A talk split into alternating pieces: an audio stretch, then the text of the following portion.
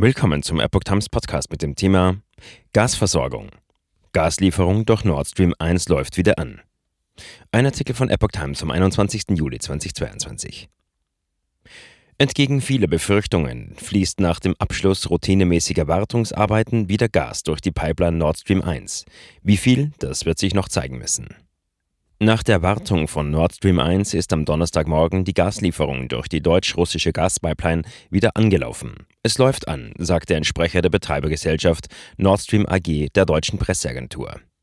Bis die volle Transportleistung erreicht sei, werde es einige Zeit dauern.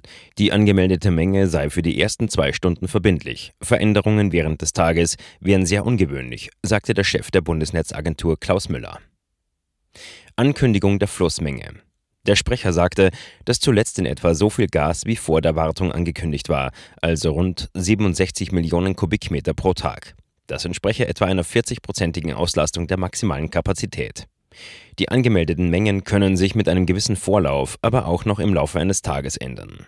Das war laut Müller schon am Mittwoch der Fall, als andere Netzbetreiber Zahlen veröffentlicht hatten. Müller schrieb am Abend auf Twitter, das russische Staatsunternehmen Gazprom habe renominiert und die zuvor für Donnerstag angemeldete Menge auf eine etwa 30-prozentige Auslastung gesenkt.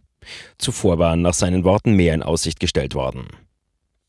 Zuvor befürchtete vor allem die Bundesregierung, Moskau könne nach der zehntägigen Wartung den Gashang komplett zulassen und so die Energiekrise weiter verschärfen. Nach Russlands Angriff auf die Ukraine hatte der Westen Sanktionen gegen Russland verhängt. Russland hatte wiederum Gaslieferungen in europäische Länder ganz oder teilweise eingestellt. Die Liefermenge in den kommenden Monaten dürfte große Auswirkungen etwa auf die deutsche Wirtschaft, aber auch Privatkunden haben, da sie sich wahrscheinlich auf Gaspreise niederschlägt. Sie dürfte auch ausschlaggebend dafür sein, wie weit Deutschland seine Gasspeicher noch vor der kalten Jahreszeit auffüllen kann und ob es zu einer Mangellage kommt. Russlands Präsident Wladimir Putin sagte dann am Dienstag, dass Gazprom seine Verpflichtungen in vollem Umfang erfüllen werde. Putin hatte in der Nacht zum Mittwoch vor einer Drosselung Ende Juli gewarnt und technische Gründe angeführt. Die Bundesregierung hält diese weiterhin für vorgeschoben.